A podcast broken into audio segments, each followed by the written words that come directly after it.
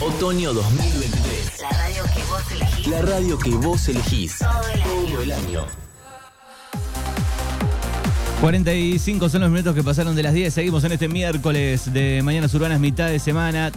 Tenemos en este preciso instante 12 grados de temperatura y una máxima para hoy de 20 grados. Lo tenemos a Seba Caria. ¿Qué tal? Buenos días y bienvenido. Buenos días, Manuel, ¿cómo andás? ¿Cómo te va? ¿Cómo va ese miércoles? Bien. No me apures así porque no estamos en el servicio militar tampoco. ¿eh? ¿Cómo va ese miércoles? Bien. Bueno, tenemos info de la Liga Cultural que no hubo partidos. No hubo el partido por. fin de- eh, estuvimos comentando la semana pasada que se, se había suspendido por el tema de la denuncia al presidente por parte de uno de los árbitros. Eh, y bueno, se suspendió no por la denuncia, sino porque el viernes 24 de mayo a la noche hicieron una reunión en la liga con todos los clubes para tratar el tema de la denuncia. Era víspera de feriado, o sea, después venía jueves feriado, viernes feriado y arrancaba la fecha. Eh, con el apoyo unánime de todos los clubes, dice la información, que no hay forma de estar, de oponerse, creo. Es como la época de, de Julito Grondona, ¿no? Que preguntaba algo y nadie se oponía, casi nadie, ¿no? Nadie, nadie fue a levantar la mano en contra, creo. Eh, bueno, con, la, con el apoyo de todos los clubes, eh, expulsaron a la Asociación Civil de Árbitros Provinciales, que es, una, es la asociación de la cual estábamos hablando el otro día, que es el, presidente es, era o es Arias, pues no sé qué va a hacer de esta, de esta asociación. Como esa asociación tenía asignados como seis partidos o siete para el fin de semana, no le daban los tiempos para conseguir otros árbitros y para reorganizar. Por eso di- decidieron suspender. Después de eso, dijeron, la ACAP, así son las siglas de la Asociación de Árbitros, no dirige más en la Liga Cultural. Dijeron, Chau, otra cosa, dijeron mariposa. acá estos no dirigen más. ACAP se terminó. Eh, bueno, eh, salió una nota que te voy a leer hoy, más o menos, que lo que dice se, después de esto, todo fue muy rápido. O sea, en una semana, semana y pico de haber asumido el nuevo presidente, lo denunciaron, insultó a un árbitro, echó a los a, a la ACAP y ya creó el colegio de árbitros propio. O sea, y metió o sea, tres feriados, cuatro feriados intermedios. O sea, Rapidísimo todo. es gestión. Eh, y bueno, se conformó el Colegio de Árbitros de la Liga Cultural eh, con. Dice, la nota dice, el Colegio de Árbitros de la Liga Cultural de Fútbol, un organismo que fue concebido para reorganizar el sistema de designaciones y evaluación de los colegiados que dirigen en el ámbito local, fue anunciado oficialmente anoche y será presentado hoy, eso es hoy por hoy, por lo que ya actuará de cara a la fecha eh, de los torneos oficiales de este fin de semana. Eh, bueno, después dice que la, eh, la acusación desmentida de plano por la denuncia de, de Meritelo, le dijeron chau a la, a la CAP y bueno, es el Colegio de Árbitros se va a encargar de las designaciones, instrucción y evaluación de los colegiados de las distintas agrupaciones para los encuentros de primera división en todas las categorías.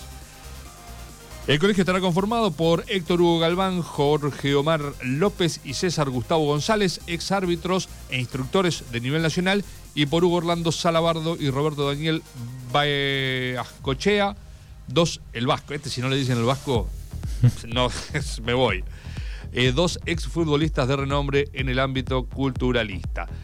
Eh, hoy va a haber una conferencia de prensa donde, bueno, lo van a presentar fe- formalmente, eh, pero bueno, está solucionado. Este fin de semana, entonces, vuelve el fútbol, vuelve los partidos de la Liga Cultural de la Zona Sur y ya te digo cuáles van a ser esos partidos. Bien, había un partido que no lo charlamos, que era el pendiente, que sí se Oh. jugó el, ese jueves, feriado.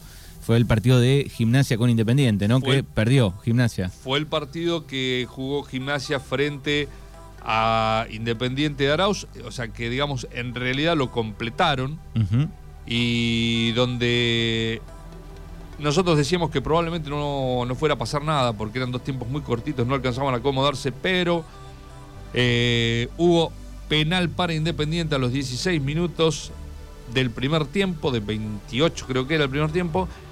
Joaquín Rivero lo cambió por gol y ahí sí se terminó. Si, si ya venían medio que podía pasar poco, después de eso no podía pasar absolutamente nada, porque se deben haber jugado, según me dijeron incluso jugadores de, de gimnasia, dice que de los 50 minutos se deben haber jugado como mucho 15 o 20.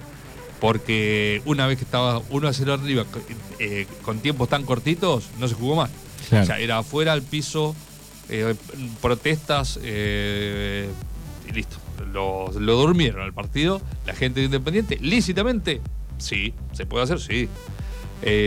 Así que terminó ganando Independiente de Arauz por 1 a 0. Y bueno, con este resultado Independiente subió en la tabla, se fue a 9 puntos. Y bueno, Gimnasia quedó con 12.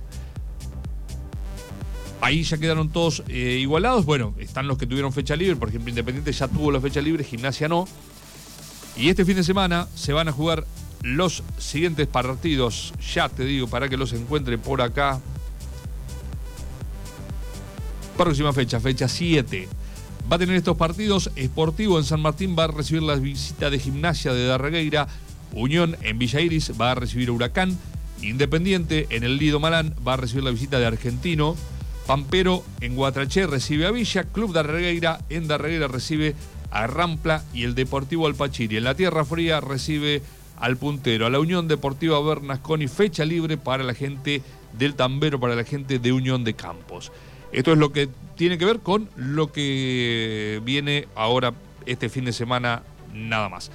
Arrancó el 25 de mayo también la- el torneo provincial femenino, eh, donde participan varios equipos que participan en primera y tienen equipos eh, femeninos, por ejemplo, eh, la gente independiente de Doblas, eh, Esportivo y Cultural, el Deportivo Alpachiri, Unión de Campos, esos son los de una zona, en la otra zona está, eh, párate que te digo, está eh, Independiente de Arauz, Macachín, eh, Huracán de Guatraché y Juventud Unida de Alpachir, que es otro club que hay en Alpachir que no juega en primera, pero sí participa en, eh, en el fútbol femenino.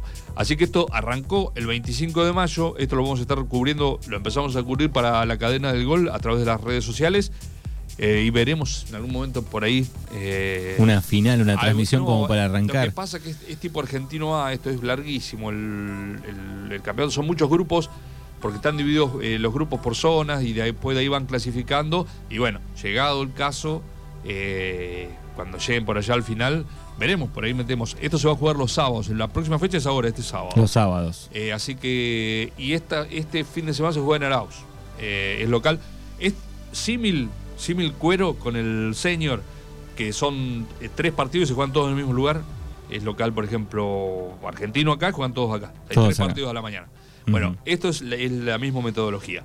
Y toca, eh, el próximo partido toca, la próxima fecha, en uno de los grupos, toca en Arauz, en cancha de Independiente. Así que esto es más o menos todo lo que ha pasado, lo que viene con el tema del fútbol de la Liga Cultural. Y bueno, veremos qué pasa. El partido ¿Qué van a transmitir el domingo? estamos viendo, el partido más importante de la fecha es el del Deportivo Alpachiri con Bernasconi, porque el Deportivo Alpachiri viene ahí, Bernasconi viene puntero y el Deportivo Alpachiri tiene depositadas las esperanzas de los otros 11 equipos de que le pueda sacar algún punto a Bernasconi.